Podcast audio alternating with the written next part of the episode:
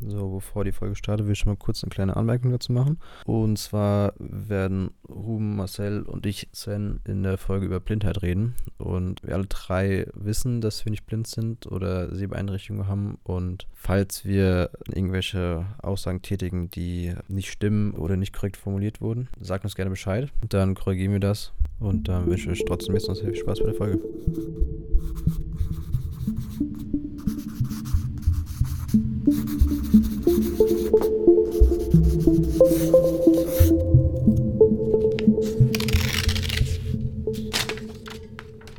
Also willkommen zum kleinen Schnack.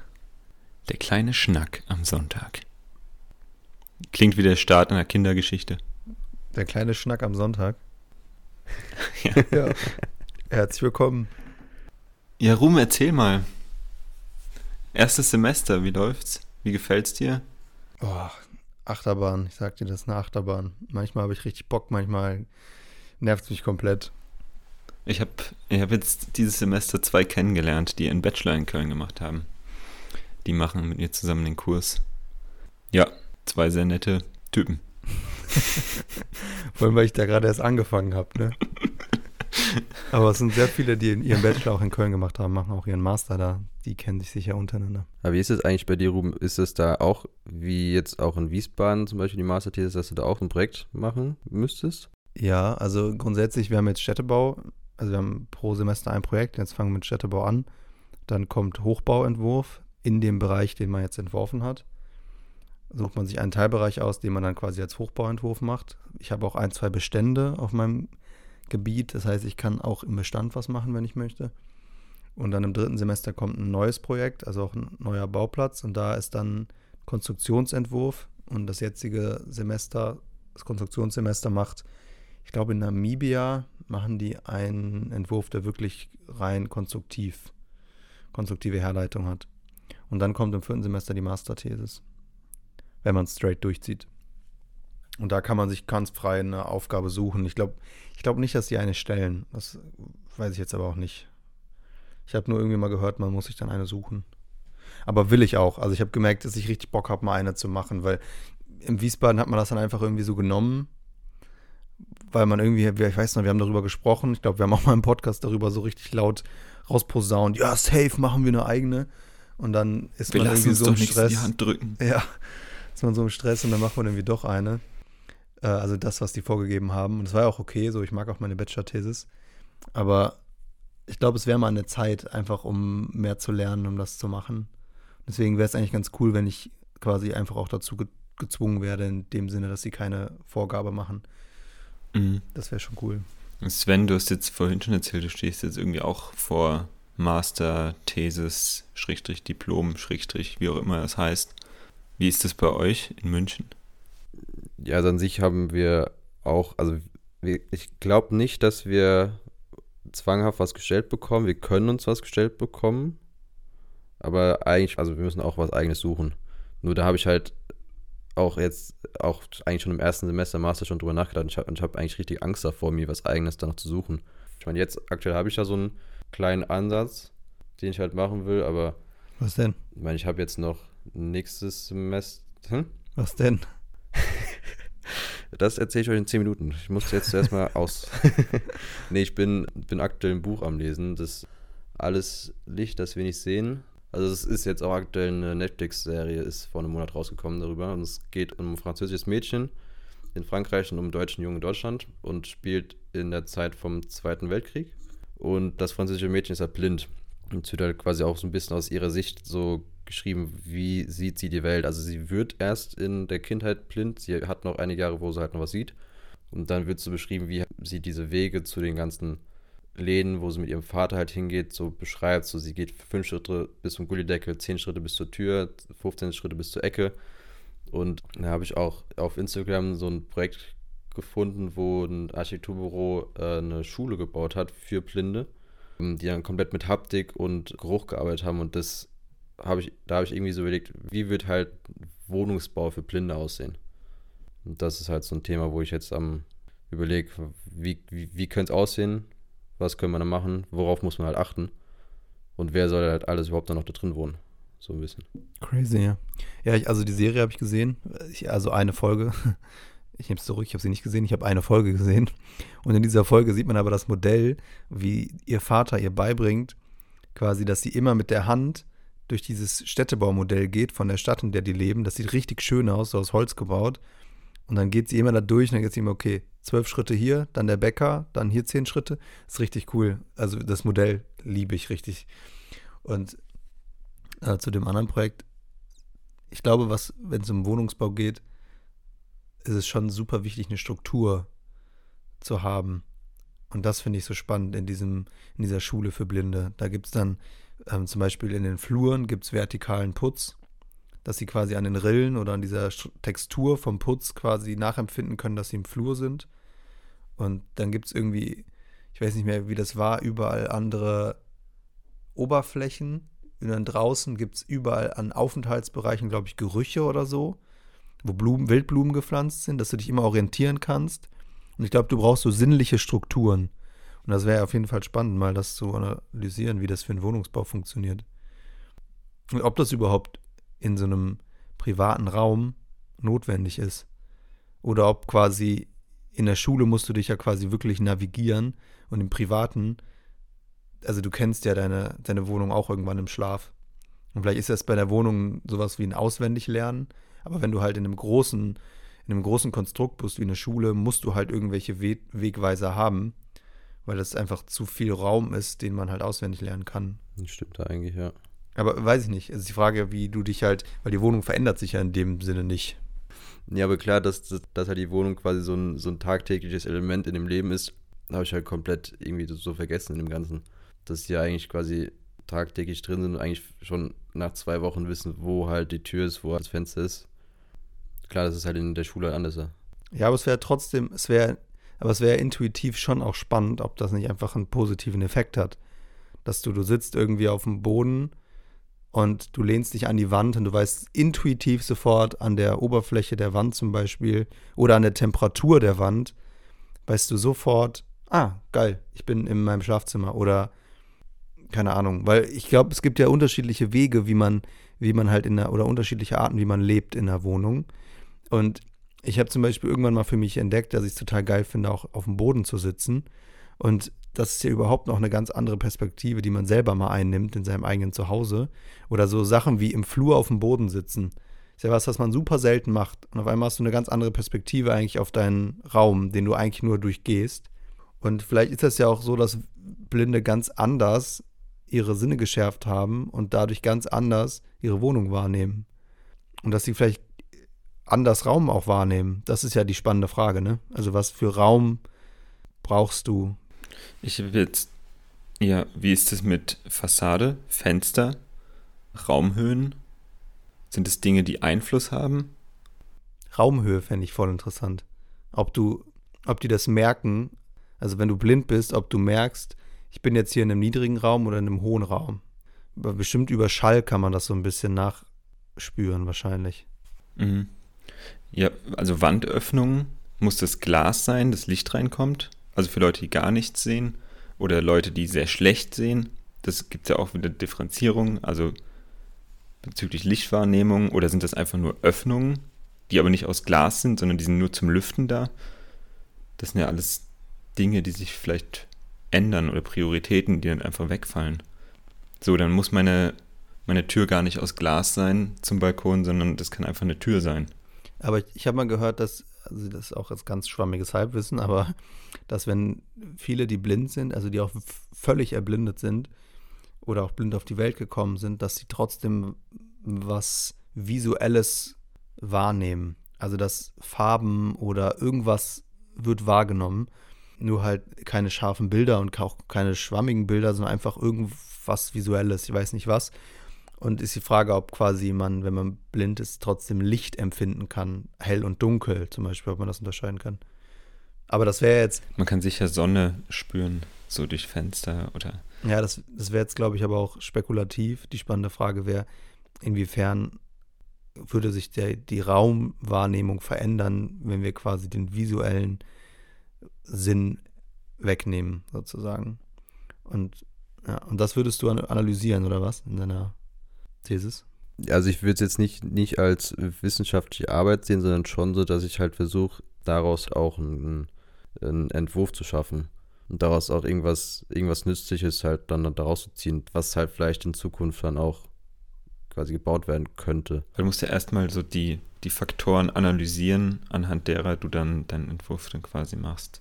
Also das ist schon ein theoretischer Teil dann auch dabei. Ich glaube, es wäre auch voll cool, wenn du so Selbststudien machen würdest. Also zum einen natürlich Interviews und etc. und die ganz viele Meinungen reinholst, aber dass du auch selber dich mal herausforderst und mit jemandem zusammen zum Beispiel einen Stadtspaziergang machst und die eine Person verbindet sich die Augen wirklich ganz dicht und auch wirklich über Stunden und man verbringt irgendwie wirklich mal so fünf, sechs Stunden gemeinsam in der Stadt und die eine Person kann sehen und die andere nicht, damit da nichts schief geht und dann wechselt man das an einem anderen Tag oder so. Und dass man mal selber versucht, überhaupt eine andere Perspektive als die Sehende einzunehmen. Das stelle ich mir sehr spannend vor. Das haben wir hier in einem Kurs tatsächlich angeboten bekommen. Also entweder mit einem Rollstuhl so eine Art Selbstversuch zu machen, also zu zweit, um, weiß nicht, öffentlichen Stadtraum irgendwie mal zu erfahren, wenn man an einen Rollstuhl gebunden ist. Oder eben auch mit so einer blickdichten Brille zu zweit mal durch die Stadt zu laufen. Da ging es um Barrierefreiheit und wie, wie so öffentliche Leitsysteme funktionieren, um das einfach mal zu erfahren, weil man ja nur drüber spricht als sehende Person und es aber nie wirklich erlebt.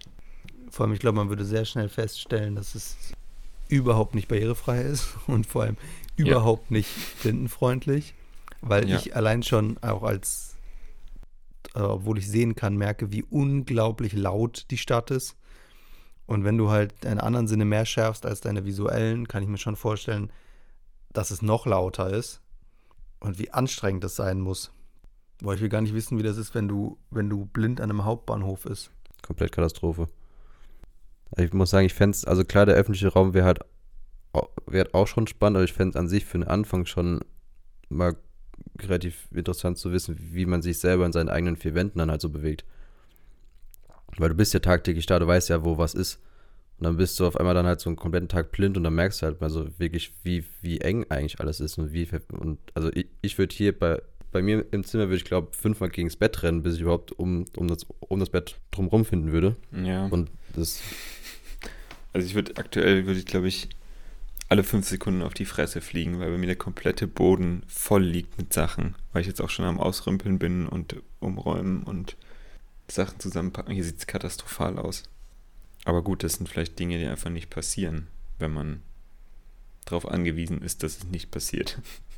Ich glaube, mir geht gerade durch den Kopf, das wäre, glaube ich, mal so wichtig, dass diese ganze Architektin-Bubble mal diese Perspektive einnehmen würde, weil wir ganz viel immer vom Visuellen ausgehen. Und es geht immer so viel um Ästhetik, um Schönheit, um Farben. Und da können sich alle immer so den Mund kaputt reden.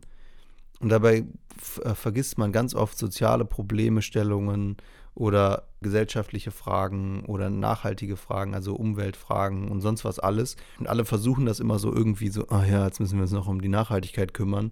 So machen wir das auch. Aber die Ästhetik, aber die Ästhetik. Und auf einmal die, überhaupt die Perspektive einzunehmen, zu sagen, ich mache jetzt einen Entwurf und ich gehe nur nach den Sinnen, die wir haben und lasse den visuellen weg. Also klingt der Raum gut, nehme ich den Raum angenehm wahr, fühlt er sich groß genug an, klein oder, oder gut klein oder wie sind die Materialien, wie sind die Oberflächen, wie ist der Fußboden, stoße ich mich irgendwo, wie ist die innere Struktur des Gebäudes, all diese Fragen, die ganz oft vernachlässigt werden, weil man so mit der Fassade beschäftigt ist oder sonst was. Und ich glaube, es wäre allein mal die, also die Betrachtung breiter zu machen, indem man mal weg vom Visuellen geht. Man muss es ja nicht negieren, aber man zumindest mal, dass die Architektur Antworten findet auf breiteren Feldern. Und dann würden wir vielleicht auch Menschen, die nicht gut sehen können, weniger vernachlässigen im öffentlichen Raum. Es wird sogar einiges an dem, an dem Bild der Stadt ändern, auf jeden Fall. Absolut. Allein Geschwindigkeit. Äh, wenn eine Stadt müsste, glaube ich, viel, viel leiser und langsamer werden. Und langsamer bedeutet ja auch leiser. Deswegen glaube ich schon, dass es, dass die, ganze, die, die ganzen Geschwindigkeiten gedrosselt werden müssten. Allein schon, schon Achtsamkeit. Ich weiß nicht, man, die ganzen Ampeln und Überwege, also hoffentlich die meisten, sind ja irgendwie mit solchen Piepsern oder Maschinen ausgestattet, die signalisieren, ob ich jetzt rübergehen kann oder nicht. Wie ist das mit Zebrastreifen? Wie funktioniert das da? Also du musst ja irgendwie bis auf dein Gehör angewiesen und musst ja irgendwie erkennen können, ob jetzt was kommt oder was nicht kommt. Und da muss man dann einfach natürlich Anpassungen vornehmen. Also gutes Thema, Sven. Mhm. Ich meine, aktuell habe ich halt nur ein Buch und einen Instagram-Post als Grundlage. Also. Aber du siehst, was es lostreten kann. Das ist, das haben, glaube ich, die meisten eher das Problem damit, ähm, die Arbeit eng zu halten und nah am Thema, weil man da in so viele Richtungen auf einmal gehen kann. Also es ergeben sich so viele Punkte, die interessant und spannend sind. Und ich glaube, es ist die Schwierigkeit, das irgendwie kompakt und beieinander zu halten am Ende. Ich mache die Erfahrung gerade bei, wir haben auch Architekturwissenschaften als Fach und wir schreiben auch eine wissenschaftliche Arbeit gerade. Und was wir vorgegeben bekommen haben, ist irgendwie die Differenzierung zwischen Giebel und Traufe. Und da mich das Thema so gar nicht juckt, beschäftige ich mich jetzt mit einer Kommilitonin ähm, mit der Dachnutzung allgemein. Also wir stellen uns jetzt die Frage, also wir wollen, also wir haben uns gesagt, okay, was soll der Output dieser wissenschaftlichen Arbeit sein? Und die Idee war, dass wir etwas haben, was wir später benutzen können. Also wir wollen da nicht nur irgendeine Info haben, sondern wir wollen das auch benutzen können. Und da haben wir uns gefragt, okay, wie, aus welchen Gründen entscheiden wir uns für Dachformen? Also was, was für ein Dach? Wenn du jetzt ein Haus baust, was kommt da für ein Dach drauf? Und warum entscheidest du das so? Und ähm, heutzutage gibt es so viele Flachdächer und die ganzen modernen Wohnungsblöcke haben alle Flachdach. Und jetzt ist ja die Frage, warum? Gibt es da einen Grund für? Oder wäre ein Satteldach schlauer? Oder wäre es das überhaupt? Und jetzt wollen wir halt die Frage stellen, die Nutzung der Dächer im Allgemeinen. Und da wollen wir jetzt, kommt erstmal der analytische Teil, wo gab es das schon und so. Und dann die Frage, wie können wir halt städtischen Raum nutzen? Also könnte quasi der öffentliche Raum eine neue Ebene bekommen. Kennt ihr von MVRDV in Rotterdam diesen Rooftop Walk? Das ist, da, da wird einmal im Jahr wird da so eine riesen Installation gemacht, dass du die Dächer begehen kannst. Das ist super geil. Dann wird so eine riesen Treppe und ich glaube auch ein Aufzug irgendwo und dann kannst du da oben drüber laufen. Kannst auch zwei, drei Blocks überlaufen. Also gibt es so Brücken zwischen den Flachdächern und dann gibt es irgendwo wieder runter. Und das ist ja auch eine ganz neue Nutzung auf einmal. Man könnte ja auch Parks oder so auf irgendwelchen Häuserblöcken machen. Also man könnte das Dach ja nutzen. Und das ist so die Frage, wo wir uns die Frage stellen wollen, müssen Dächer nicht mehr können als einfach nur Regen ableiten? Sondern wäre es nicht auch spannend, wenn man auf einmal eine neue Ebene in der Stadt entwickelt?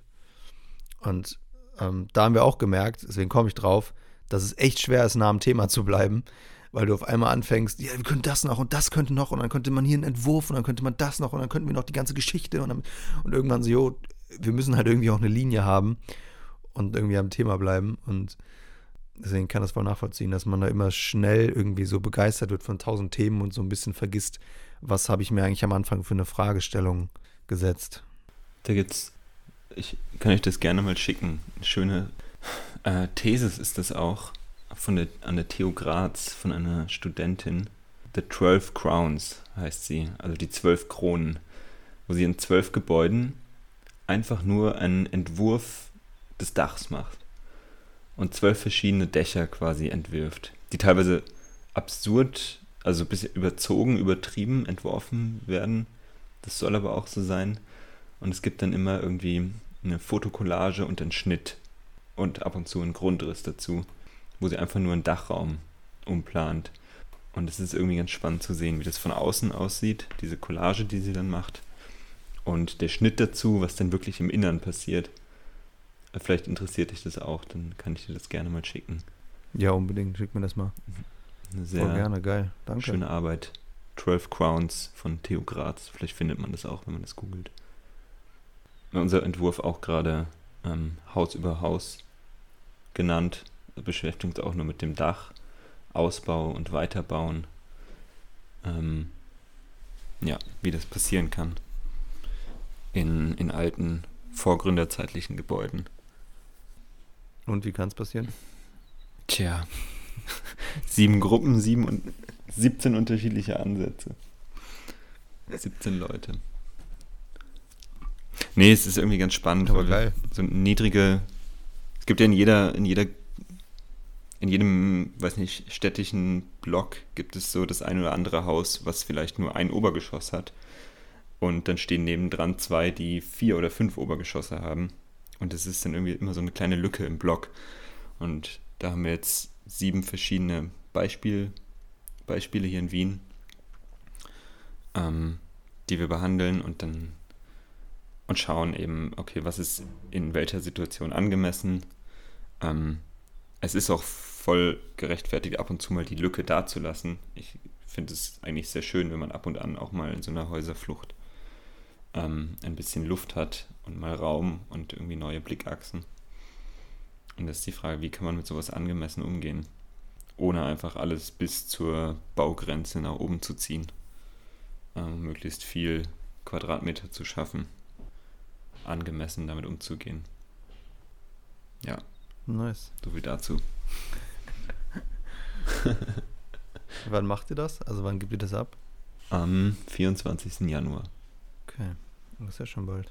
Jo, scheiße, in zweieinhalb Wochen.